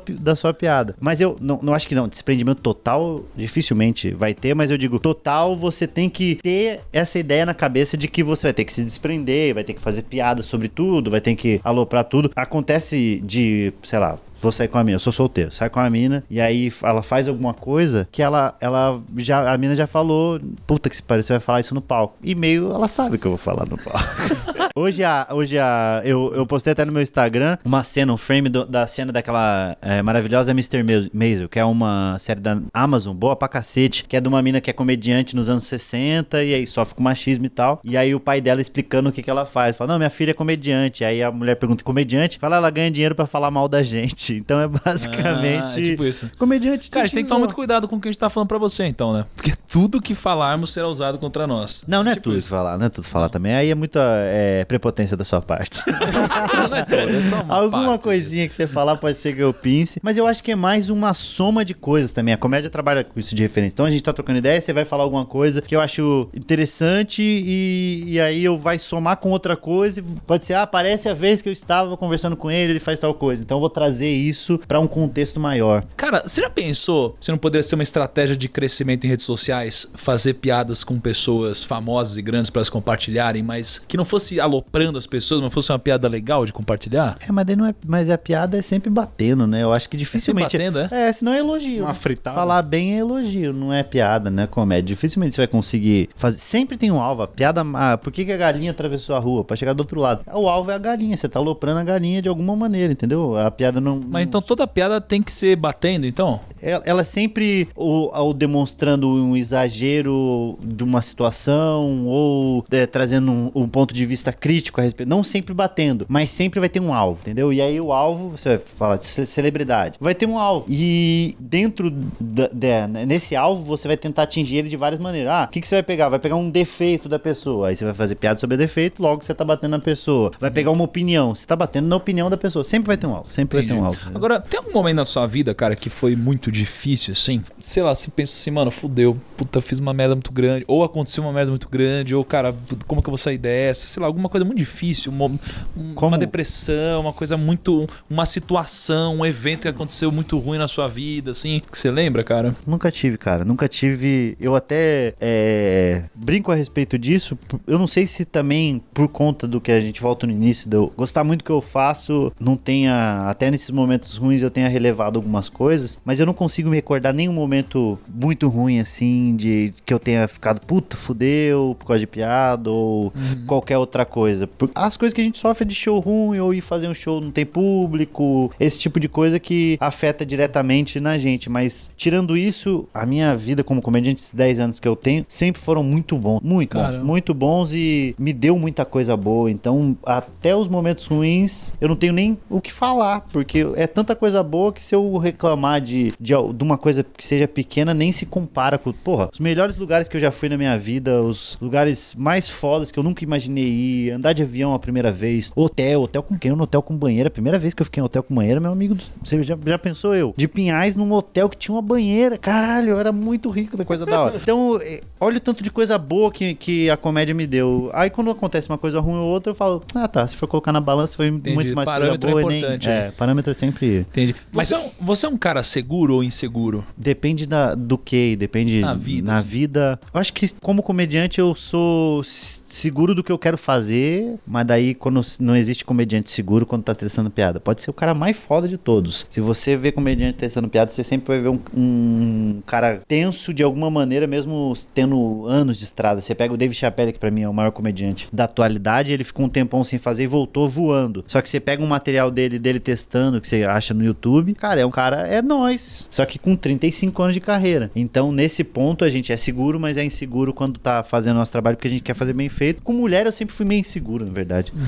Feio, né? Que chama também, em alguns lugares chama de feio, seguro é feio. Mas eu era mais feio e mais pobre, e aí eu. Não era ruim desenrolar com as mulheres. Era bom de olhar, assim, eu ia nas baladas e via as minas, eu olhava pra caralho. A mina olhava, olhava, e aí eu olhava indo embora com outra, assim. Eu não, sempre- mas nunca fui bom, nunca, sempre fui seguro. Com mulher eu sempre fui seguro. Eu sou bom de conversar, mas sou inseguro de pegar. Cara, porque eu fico pensando assim, cara, eu sou mega seguro na minha área, quando falo de investimentos e tudo mais, mas eu fico me imaginando, cara. Eu- E, pô, eu faço muita palestra também num palco, mas eu fico imaginando subir no palco pra fazer um stand-up. Cara, eu não, eu não sei se eu teria manha. Eu seria o cara mais inseguro do planeta, assim. Não, mas eu Como acho- que faz pra você, pô, conseguir, mesmo com insegurança, cara, dá pra você ser inseguro e ainda assim conseguir virar um. Não é stand-upper, né? Mas tipo, um, co- um Ah, comediante. come- comediante assim. stand-up, é. Cara, dá, porque aí você vai entender qual que é o motivo da sua insegurança e vai trabalhar esses pontos e vai, em algum momento, você vai melhorar ou você vai continuar inseguro, mas aí volta o bagulho de você tem que gostar o suficiente pra sofrer e continuar fazendo. A gente tem a- o exemplo claro da Dani Calabresa, que é comediante. Cara, ela é uma das mulheres mais fodas, uma das dos comediantes mais fodas que eu já vi trabalhando assim, fazendo. Ela era muito engraçada, ela era genial. Só que ela sofria muito de, de medo, de insegurança, de subir no palco e fazer. Ela ficava, vomitava antes, ela ficava mal. Caramba, cara. Mal, mal, mal. E ela subia e arregaçava. Só que pra ela o custo-benefício não dava. Ela falava, puta, eu tô sofrendo muito mais do que gostando do que eu tô fazendo. Entendeu? E aí ela parou de fazer comédia por isso, porque ela sofria muito pra fazer. E aí, por exemplo, eu que trabalho com comédia, eu sou burro em várias áreas. Só que na minha área eu tento me especializar o máximo possível. Assim como você falou na sua área, você dá palestra falando a respeito de coisas que você conhece e que você estudou. Lembra, no- não sei se no colégio você era nerd, se vocês eram nerd no colégio? Não, era. Não. Você tem cara de que era. O Thiago tem cara de que era. Eu era, eu era, eu era, cara, nunca fui nerd. E aí eu ia apresentar trabalho, eu era muito ruim apresentando trabalho. Por quê? Porque eu não sabia exatamente sobre o que eu tava falando. E aí juntava com a insegurança de você não saber o conteúdo, mais a vergonha de passar vergonha na sala, a- o medo de passar vergonha na sala. E eu não conseguia desenrolar. E de repente eu tô falando num palco pra 2.500 pessoas, que nem eu fiz um positivo. Por que que fala com uma segurança, uma- às vezes até uma falsa segurança porque você tá testando material? Porque eu tô falando de algo que diz respeito à minha vida e que eu tenho total conhecimento, mesmo não sabendo que vai ser, ser engraçado ou não, entendeu? Aham, entendi. É, ô, Lucão, As perguntas? temos as perguntinhas aí, velho. Pergunta da onde? Mas antes que o Lucas tá filtrando, eu queria saber: já teve algum show que você perdeu a linha porque tinha alguém atrapalhando muito? Nossa, Mas, ah, tipo, várias muito, vezes. assim. A gente tem, tem muito disso. Mas você perdeu a Não, você perdeu a Hater. linha de, tipo, É, brigar com o e cara hater. ou falar alguma coisa? Não, então eu quero- saber, o que, que é um heckler? É o heckler, é a pessoa que vai no show, fica, "É, um, ah", fica falando ou bebe, atravessa Sério? a piada. Uma vez eu fui fazer show em Ponta Grossa Grossa aí, Ponta Grossa exterior do, do Paraná. Aí eu tava fazendo, tinha uma mesa, um barzinho, uma mesa com três pessoas, tava virada de costas pro palco, e falando alto pra caralho. E aí eu fiz uma piada, a gente sempre vai com piada, né? Sempre tenta atacar com piada. Fala, vê uma característica física ou vê algo que ele tá falando, levanta uma bola, a gente dá, bate, que é o, a gente chama de bater. Pô, bati com piada. Tem só o bater de ofender. Então bati com piada uma vez, bati, fiz uma piada. E aí, tá precisando de mais alguém pra jogar truco? Fiz uma vez, aí a galera riu e as- eles cagaram. Falar no, no trio, tá, é amigo secreto? Vá, nada. Fui- Fui aloprando, aloprando nada, de repente já foi pro nível de só ofender. Ô arrombado, para de conversar. E nada do- do- de acontecer. Aí eu fiz uma ofensa muito grande que o cara que tava na mesa, ele fez meio um bagulho de uma arminha, assim. Ele fez um símbolo de uma arminha, assim, que Nossa. provavelmente queria dizer que ele tava armado. Eu acho, né? Que a mímica da arma, pra mim, é isso. e aí eu travou o cu na hora, né, cara? Aí eu fiz mais uns dois minutos de piada, era pra eu fazer tipo 20, eu fiz 14, eles atrapalhando, o cara com a arma imaginária. Eu desci do palco, o cara ficou me esperando quase até o fim. Eu tive. O, o show terminou 10 e meia, eu fiquei quase até duas da manhã, o cara até uma da manhã, esperando lá fora pra bater, pra me matar. Não sei até hoje o que ele ia fazer comigo. Você ficou enrolando mais tempo Fiquei que o cara. enrolando no, lá, lá dentro do bar. Falei, não, vou sair enquanto esse cara não for embora. Os caras já estavam cogitando a possibilidade de chamar a polícia por conta de réplica, cara. Pessoa chata. Ontem eu fui no show do Hilários, aqui em São... É, Hilários SP, uma casa de comédia no Tatuapé. E aí é vários comediantes fodas. E aí o Thiago tava lá também, o Thiago Ventura. Eu fui só pra assistir o Thiago subiu pra fazer cinco minutos. Cara, tinha uma, uma mulher de surpresa. Então as pessoas ficaram felizes pra caralho do nada o Thiago no palco. Aí tinha uma mulher que tava na, na plateia, já tinha bebido umas duas. Aí o Thiago falava, ah, minha mãe não sei o quê. Ah, hum, sua mãe é? Nossa. E ela ficava, tipo, concordando e falando tudo. E aí o Thiago deu uma aloprada nela, falou, me chamou de drogada, sei lá que chamou, porque um drogado identifica o outro, né? falou, falou alguma coisa assim e a mulher também ficou no final do show, ah, gostava do show, gostava muito de você. E aí você vai lá e me tira, sendo que eu só queria participar do seu show. Mas não é participar, caralho. É um, não é um diálogo, é um monólogo, filha da puta. Caraca. Tem muito, tem muito. Mas aí você comédia. falou então que tem essa galera, tem os hecklers e, tem, os hater que é- haters. É, o hater do YouTube mesmo, né? Que é a pessoa que assiste o vídeo todo pra falar, assisti o vídeo todo e odiei. Fala, tá bom, obrigado, você ajudou na monetização. Cara, não dá pra entender. Cê- como que vocês lidam? Vocês são comediantes, vocês lidam, você acha, diferente com os haters ou é tudo igual, tudo ser humano? Eu acho que é tudo ser humano. Eu acho que eu, eu tenho uma tática que é a seguinte, pra lidar com, com os comentários do YouTube, Instagram e Facebook, é ignorar. Eu tento é, abstrair tanto os comentários positivos quanto os negativos, assim, porque o, o negativo ele sempre tá pra te diminuir, às vezes a pessoa nem conhece o trabalho, não sabe de nada e vem falar. Eu recebi agora uma mensagem por causa do, do Alma de Pobre, sabe que eu tenho aqui, por causa do show Alma de Pobre? Eu acho que eu não, não tirei o print. Do cara falando, olha, acabei de assistir o seu especial no- na Netflix, na- da, Netflix, é uma hipocrisia, eu queria dizer, porque você vem falar sobre ter alma de pobre, você não sabe o que é isso, você, do, do alto do seu privilégio, quer fazer piadas diminuindo, é mais um rico ganhando dinheiro em cima do dos pobres. Aí eu respondi ele, porque eu não sei como eu acabei vendo, porque eu tava vendo feedback dos shows, vendo a galera que tava marcando. É, lembra de marcar eu, hein, ah, Kaique? Não e aí eu, ainda. eu fui, vi, aí caí no dele, porque ele marcou bem um bagulho, fala, de algum history que eu tinha falado. Aí ele escreveu isso, aí eu fui lá e respondi ele. Falei, amigo, pra começar, Kleberson, o nome dele, Kleberson. Bem nome de pobre, diga de passagem. Falei, Kleberson, hipocrisia é com H. Vamos começar do, do início. Aí já comecei batendo e fazendo piada pra cacete com ele. E às vezes o cara só queria atenção. Porra, achei que você não ia responder e vai falar essas bostas. Acontece isso com a gente no primo, né? Direto. Caramba, Aí quando a gente responde que eu, desculpa isso, na verdade eu sou mó fã seu. era aí, zoeira, zoeira. Caralho, com um fã desse, né? tá? né? Tá parecendo fã, fã do John Lennon, cara.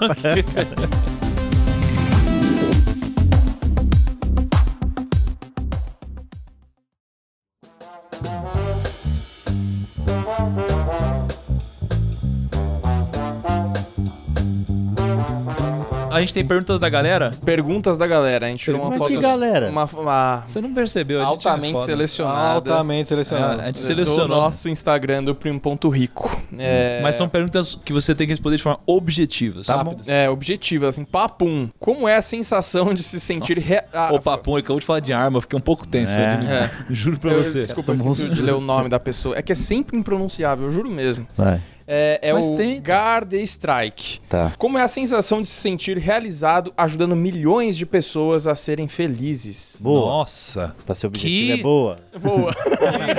Porra, mano. É, do Lucas Lira, qual o seu maior vício? Meu Deus do céu. assim, são respostas inspiradoras. Cara, muita gente Ué, falando falaram do pro seu seu pai, objetivo. velho. não, mas tá certo. Ah, tem- então tá. Aqui, ó, É, esse, esse aqui é é bate-bola, jogo rápido? É, mas esse, esse aqui eu gostei, ó. Tá. O Léo GM. Dicas pra quem não tem pai. Dicas pra quem não tem pai. Se apega à sua mãe. Valorize o que você tem, mano. Estoicismo, né? É isso. Você você manja estoicismo? Eu manjo, eu gosto, eu, as coisas que eu mais vejo no YouTube é os canal dos filósofos pop, né? Do Cortella, Carna, sou muito fã deles, muito, muito, muito. E aí eu, eu tento Cara, eles, são, entender eles ver. são, de certa forma, comediantes também, né? Porque eu vejo cada piada sarcástica que eles fazem. As tiradas deles são muito boas, Só né? coisa As sarcástica. construção, o Karnal é muito engraçado. Puta que pariu, o Karnal é muito engraçado. O que, que é mais difícil de mudar na mente do pobre? O que, que é? É, é o é, Tainan, Del, Fra, Frari. É sempre horrível, Não é mano. possível, não, é- não dá pra ser tão Lê só o difícil primeiro assim. Juro por nome. Deus. O Lucão acho que não aprendeu Por que a as ler. pessoas não colocam simplesmente o nome delas na rede social? Tipo, igual eu coloquei, tipo, Lucas Afra. tá ligado? Normal, né? Você viu? Você viu o que ele acabou de fazer? Vai vender um infoproduto. E- ele vai vender infoproduto. vai É igual eu, é o Lucas Arroba... Zafra, aliás, todo mundo me não, segue não, lá. desculpa, não, não Cara, foi isso que eu quis dizer. são Não foi isso que eu quis dizer, velho. Caralho, foi, foi muito sem querer. É, mas o que, o que é mais difícil de mudar na mente do pobre, você acha? Eu acho que a cabeça do pobre é muito difícil de mudar mesmo, do, do- desse sentimento pequenininho que a gente tem. Não tem como mudar a cabeça do pobre, não. Vai mudar pra próxima geração. Se não continuar repetindo as coisas, muda. o eu- primo tá, tá nessa missão, né? A gente, a gente ajuda, né? Não, tem bastante coisa interessante. O, o Afonso tá me dando material aqui. Eu acho que a gente deve estar dando material que ele vai zoar a gente depois, mas ele tá dando material pra não, nós. mas, ele- mas você muda a, é, a cabeça na, na maneira financeira, mas não vai mudar o âmago do- da pobreza, você não vai mudar. Tá muito mais lá dentro, né? É, apesar da maioria dos pobres que estão ouvindo não saberem o que que é âmago. Ele falou, ama quem? Ama? O T. Novakoski Ah, perguntou Meu time não sabia ler. Tem que dar qual um shampoo você usa. qual shampoo eu uso? Quando ele usa? eu falo. eu uso o que tem. Nossa. É. O cara não quer fazer propaganda de graça, tá louco? Muita Não, coisa é o do que seu tem, pai, né? mano. Muita, pergunta do meu pai. Muita- O o cara do seu encontrou pai é maravilhoso aqui. Pô, explica a treta com o Flávio Augusto. Não, não foi uma treta, tá doido? Isso aí Que do- isso? Não, mas Que explica isso? isso. É, não, não, explica, explica. explica. Não, pelo não contrário, eu tive. agora, eu teve uma, uma treta com a, com a Wizard. E aí, o, na verdade, o Augusto, né? Flávio Augusto, ele me ligou pra ficar do meu lado. E aí, só que eu não tinha ideia quem que ele era. porra é essa, mano? E Mas aí conta aí, conta, conta, Foi o conta. seguinte, eu fiz umas piadas com a. com- na verdade, eu fiz uma piada falando que eu não sei falar inglês, eu não sei falar inglês, e eu tentei fazer. Em vários tentei na WhatsApp, lá gastei o preço de uma CG num, nessa apostila, não serviu de bosta nenhuma. Aí até tô vendendo, quem quiser comprar e me dá um patinete elétrico você leva. Eu fiz isso, aí fiz o do. Aí fui fazer na Wizard. Aí fui fazer na Wizard de inscrição. Aí eu falei, pô, não sei falar nada. A mulher falou, não, aqui é ótimo, que você vai ganhar uma caneta que fala inglês. Aí eu falei, que eu, eu não sei falar, eu não sei falar com gente, eu vou saber falar com caneta. Tentou argumentar e eu fiz umas piadas sobre a Wizard. É, mandaram uma notificação extrajudicial pra mim. A Wizard mandou a Person alguma coisa, que é a empresa gringa que cuida da Wizard, falando: olha, você precisa retirar. o-" Foi uma ameaça, né? Notificação extrajudicial não é um, não é ainda uma Um processo. Processo é uma, uma ameaça de se você não parar, eu vou te processar, tá? É meio isso, em forma de e-mail. É, aí eu fui lá e fiz piadas com uma- a- o fato deles ter me ameaçado. Porque foi na mesma semana que eu tinha comprado a casa na praia pra minha mãe. Então foi muito engraçado, porque eu, eu peguei, imprimi e falei, mãe, nós vamos ter que vender sua casa, porque eu tô sendo processado pela Wizard. Aí a mãe ficou puta, xingou pra caralho a Wizard, achando que era uma pessoa. Eu postei no meu Facebook, eu postei no YouTube, aí os caras vieram mais pesado pra cima, e aí só que a galera que me assiste viu que eu só tava fazendo piada e foi aloprar o pessoal da Wizard. E chegou, teve tanto compartilhamento, chegou no Flávio Augusto. E aí, de alguma maneira, o Flávio Augusto conseguiu meu telefone, porque ele é o Flávio Augusto, né? ele conseguiu do Kaká, não vai conseguir o meu, que não sei nem bater um tiro de meta. Aí ele me, me ligou, eu tava no Rio Grande do Sul com um amigo meu que é, que é empresário lá, trocando ideia, ele liga e fala, Afonso, Flávio Augusto aqui, eu falei, não tem ideia de quem que é, ele falou, da Wizard, é da Wizard, não, WhatsApp. Aí eu falei, obrigado, já tentei, vocês me venderam uma apostila caríssima e não valeu de bosta nenhuma, aí ele deu risada, rimos muito, continuamos conversando, ele falou, vi lá, queria fazer o... Ele a gente trocou ideia de fazer um projeto pra viajar eu fazendo stand-up, junto com o inglês e meio, tá ligado? Pra divulgar. Ele queria uma divulgação. Aí eu falei, porra, vamos fazer, vamos fazer. E acabou meio na casca isso daí. Só que no final da ligação ele falou, pô, só se puder não passar o meu número pra ninguém, eu vou ficar agradecido. Aí eu não sabia o que responder. Eu falei, eu não tenho a mínima ideia de quem você é e não sei quem gostaria de ter o seu telefone. Aí ele deu risada e desligou na minha cara. Mas ele foi bem gente boa, foi gente boa pra caralho mesmo. Foi, foi da hora, não teve treta não, teve só umas piadinhas de mau gosto. Boa, tem mais uma aqui, ó, do Tayan.vieira. Olha aí, Olha aí, esse Conseguiu é um fazer. exemplo. É, ele fez igual Ah. você, hein? Esse é um exemplo. Tayan Ponto Vieira. O que é pra você ter atingido o sucesso no meio onde poucos valorizam? Você é foda. Ah, muito obrigado aí, Tayan Oliveira. Quem Como entendeu? é fazer sucesso quando todo mundo caga pro que você faz? É basicamente essa é, pergunta foi isso que, que ele fez. dizer. É, é maneiro pra caralho, porque se todo mundo caga e você tá fazendo sucesso e levando uma galera pra assistir stand-up, é maneiro, porque fortalece o gênero também. Aí tem um monte de outros comediantes que vão vir trampar. Então é da hora. É isso aí. E tem mais perguntas? Sabe o que, sabe que eu queria só perguntar uma coisa que eu acho que é legal? Porque, tipo assim, que características que o humorista tem que as pessoas poderiam aplicar no, no dia a dia delas que poderia ajudá-las, cara, de alguma forma? Sei lá. Eu acho No que a trabalho coragem, delas. eu acho que a coragem de, de fazer uns bagulho, eu acho que é uma boa característica, que como ele, como você mesmo disse, o Thiago mesmo disse, foi tem que ter muita coragem pra você subir Precisa. Pra fazer piadas, Pra você, porque, por exemplo, você faz palestra, você fala, caralho, é muito difícil fazer rir. Só que ali as pessoas estão pra te ouvir fazendo, falando sobre uh, números, sobre uh, investimentos, etc. Quando você vai num show de comédia, é, quando você vai fazer um show de stand-up, as pessoas estão assistindo assim, ó. É, Querendo ela rir, não né? tá dizendo na, ela não tá dizendo nada, mas o, na cara dela tá meio, vai, faz eu rir, faz eu rir, que eu quero que você faça. Eu paguei, eu saí de casa, eu me arrumei e eu quero que você faça rir. Então tem que ter coragem, leva essa coragem. Pô, e você fala que o pobre, cara, ele, ele pagou 80 reais. Ele Ele, vai rir muito ele precisa rir mais. os 80. Ele precisa rir 80 reais.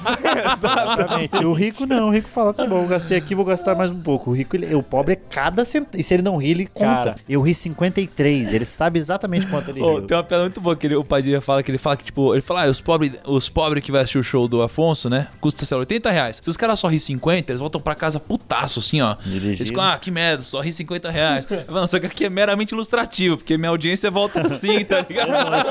Cara, mas é, a galera vai de metrô assistir nós e é da hora. Do, e o meu público é pobre do Thiago da Quebrada, então vai de carro, né? Mas vai de carro roubado.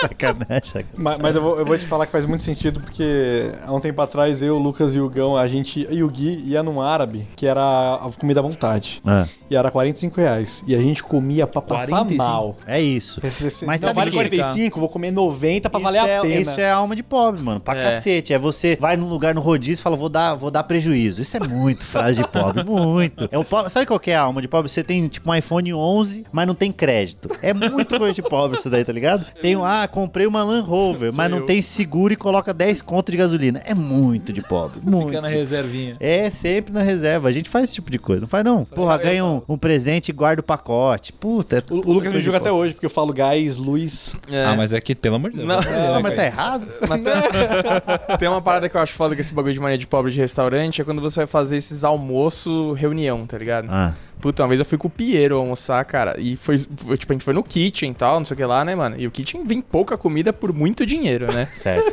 E aí, tipo, cara, ele era aquela pessoa que ele realmente tava lá pra fazer a reunião, Você tá tem que ligado? almoçar antes de almoçar, né? É, mano, mano, e aí ele conversava. Sabe, sabe coisa de filme, assim, que o cara dá um golinho, ele come um negocinho, ele fala, Ele fala, não tava fala. pra comer, né? É, e tipo assim, e deixa a coisa no prato. Já vem duas peças, aí ele deixava, tipo, uma, Cara, assim, esse sabe? maluco é mais pobre Aí, que a fala- aí eu fiquei né? pensando assim, cara, ele vai, de- ele vai deixar isso mesmo. Eu tava comendo até os enfeites do prato, Tem tá ligado? 12 reais ali de comida Nossa, que sobrando, mano, eu né? fiquei, caramba, mano. Não, mas sabe o que, que é pior Você quando tá você tão pobre que você fala, pô, você não vai comer, tá ligado? Quando Não você- é É o cara cara que eu vai... fiquei muito espantado, tá ligado? É o cara que vai no Jap e come alface, tá ligado? Do Come tudo, come enfeite, você né? come todo o enfeite, né? No rodízio de 60 conto, você uh, nem liga, né, pro enfeite que o cara faz. Quando você vai no kitchen, mano, você come tudo lá, o pepino, a abobrinha, tudo, É velho. caro? Qual que é esse kit? Puta, No é caro, JK. mano. É caro, é? Melhor deixa, então. Sabe o que que... Mas é bom, é bom. Sabe, sabe o que, que, que, que, que acontece também de pobre no restaurante? Não sei, já aconteceu com você? Com você não aconteceu. Com você já, já aconteceu, o cara da câmera Pô, com tá certeza julgando, você também. nem sabe da minha origem. Não, que só origem, sai fora. Você é o Batman agora pra saber tua origem.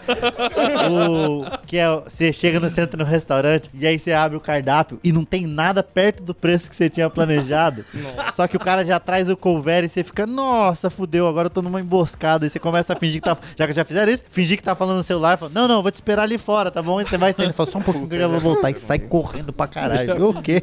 Uma vez meu amigo fingiu que tinha alergia. fingiu que tinha alergia. A, a gente sentou, aí não tinha vindo do garçom ainda, só que já tinha. Era aquele de tablet, o bagulho do cardápio. Aí a gente viu, começou a ver os preços, era caro pra caralho, caro pra caralho. O garçom chegou bem na hora que a gente tava quase pra levantar. Aí ele olhou pro cardápio, olhou pra mim e falou: caralho, é japonês, né? Aí o cara falou: é. Ele falou: nossa, tem alergia a peixe. a gente foi embora e comeu num outro de um cone de, de dois temaki por R$11,90. Nossa, cara. Ó, vem cá, a gente tem uma, uma, uma parada aqui que todo convidado que vem, a gente sempre precisa deixar um presente pros primos, velho. Então, assim, tem gente que vem que deixa um livro. Ah, que da hora. Tem- ó, ele falou, vixe Maria. Achei que era então- dinheiro, porra. 10, é. Pra quem que isso daí? Vocês vão doar? Vão leiloar? A gente sorteia pros primos A que estão gente ouvindo o vende. episódio. Ah, que maneiro, cara. Eles comentam na Então fotinho. eu- o Thiago deu quantos ingressos? E 20. 20 ingressos. Eu vou dar 40 ingressos pro show do Thiago. Quem? Vou dobrar, dobrei a aposta. Garanto que você vai gostar muito mais. Ok. Não, mas ó, a gente quer te assistir lá, hein, cara, quando, quando você for fazer. Vou voltar. A gente é muito É, fã aqui. eu quero muito voltar a fazer show de uma maneira mais normal, porque a gente tá voltando agora com o distanciamento e tudo, mas já tá sendo muito maneiro, cara. A sensação de ver as pessoas rindo e de testar piada. Puta, é, é meio uma droga, assim. De você sobe e é legal, você sai na adrenalina foda e querendo fazer mais e mais, então a gente quer que volte logo. Legal pra caralho. E esse bagulho de deixar, se quiser, eu, te- eu, te- eu deixo um livro. Posso deixar um livro A que gente é... quer. Ah, então eu faço questão. O livro do Tiago. Não, vou deixar o meu livro infantil Papai Cadê o Vô? Ah. Eu escrevi e inaugurei esse, é, esse livro. Ó, a gente tem. inaugurei. Não, que eu falei inaugurei, eu inaugurei o livro. Eu Falei, Inaugurou o livro. lancei. Olha só, a gente tem, tem um vídeo aqui, Ah. cara, que eu, eu lancei há muito tempo que ele bombou, cara, que era, são hábitos das pessoas pobres. Você lançou esse vídeo? Aham. E aí eu queria confirmar com você o que, que você acha desses hábitos né, aqui. que chama, né? É, né? Imagina se fosse Netflix, então, é piorou. né? Olha só, o primeiro é fazer. Nossa, vai soar muito coach. Eu vou pular essa aqui, ó. Não, lê, lê, ué. Esses vídeos antigos. Cadê o corajosão? Vai.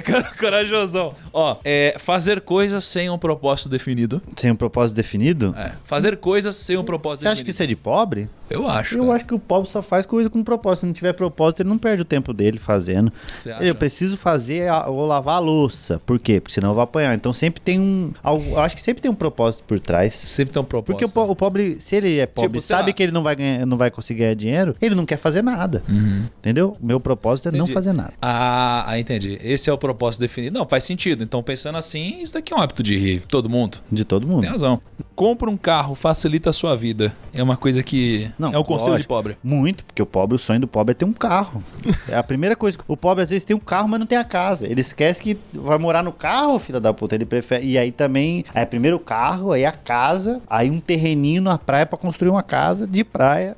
E acabou, não precisa de mais nada. Minha mãe, minha mãe é esse pobre. É, minha mãe um é esse. Eu dei o carro pra minha mãe. Tem uma casa na praia, a casa mas não tem onde cair morte em São Paulo. Não, eu dei a casa, a casa na praia e o carro pra minha mãe, que é o sonho dela de pobre. Eu falei, vou realizar isso daí, tá ótimo. Maneiro. E esse aqui, ó. É só você se esforçar. Você acha que esse é um conselho de pobre? Eu acho que esse é um conselho de coach. É só você se esforçar. Não, todo esforço gera alguma coisa. Eu acho, uma merda que, aí, né? eu acho que, que é só se esforçar, mas pode ser que não aconteça também. Eu não acredito em nada dessas leis de, de universo. Pode ser que você se esforce pra caralho e não chegue a lugar nenhum. É isso mesmo. É Hevel, mano. Isso é Hevel. Sabia? É um conceito que tá na, tá na Bíblia, velho. Tá na Bíblia isso daí? Salomão Agora fala. tudo tá na Bíblia também, né? Qualquer- Você nem sabe, tá, tá na Bíblia. isso daí. É, ninguém nunca leu a Bíblia direitinho, de cabo a Alguém já rabo. leu? É, de Não, cabo a ninguém rabo. cabo a rabo e lembrar, ninguém pode falar qualquer coisa. Não sei o que você falou tá na Bíblia. Ninguém vai falar, será que tá? Onde? Eu vou pesquisar. E esse aqui, ó.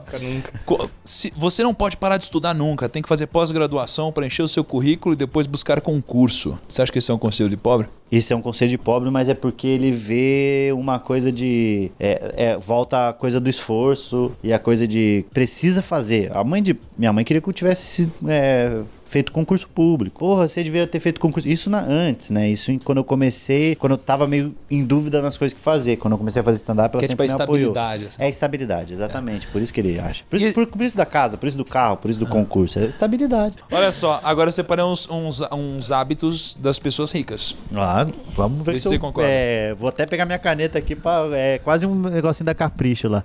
pra fazer. Olha só, os ricos assistem menos televisão. Eu sei que o pobre gosta muito de televisão, né? Come na frente da TV, transa na frente da TV, limpa a casa na frente da TV, vê TV a Globo na frente passando, da TV. né? Sempre tem alguma coisa passando. Mas eu acho que o rico também gosta, até porque rico tem TV a cabo, né? Então tem mais opção. Se eles não gostarem, estão desperdiçando a vida deles.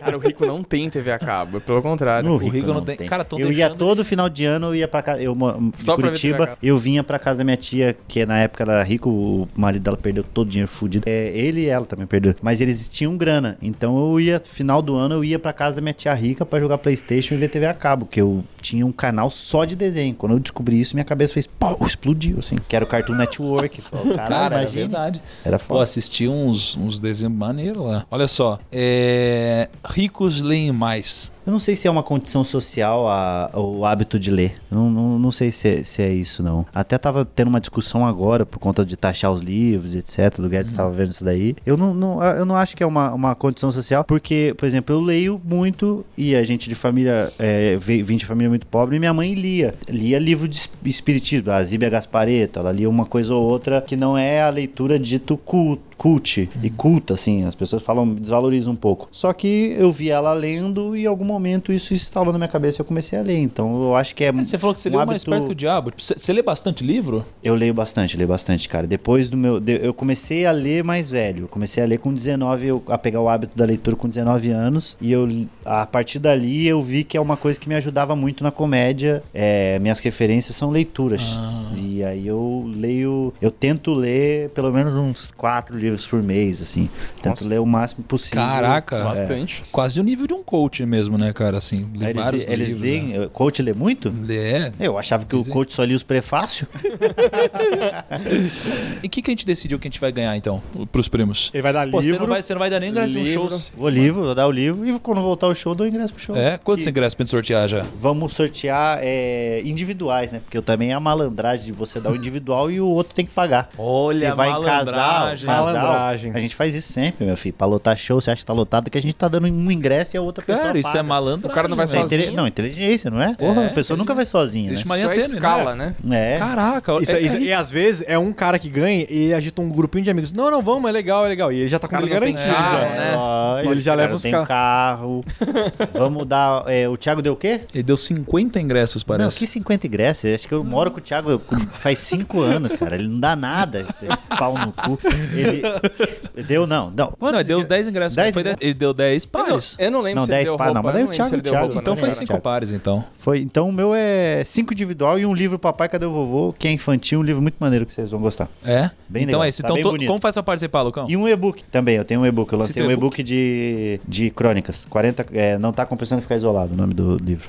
Ó, maneiro isso daí. Tem que curtir a thumb do podcast, que é a fotinha do episódio. Aprendeu. Que fica lá no oprimo.rico e marcar dois amigos ou inimigos lá nos comentários. Legal, muito bom. Então faça isso e pode comentar quantas vezes quiser, né? Vem cá, e como que faz pra, pra encontrar você nas redes sociais aí, quem não conhece? O Afonso Padilha, Instagram o Afonso Padilha, no meu canal Afonso Padilha, assiste lá que eu não ganho monetização, mas é interessante para o engajamento aumentar e as pessoas irem no teatro. Facebook Afonso Padilha e o meu especial está na Netflix, hein? Vou, vou assistir. Assiste lá, é, posta e me marca que eu vou até faço questão de te responder.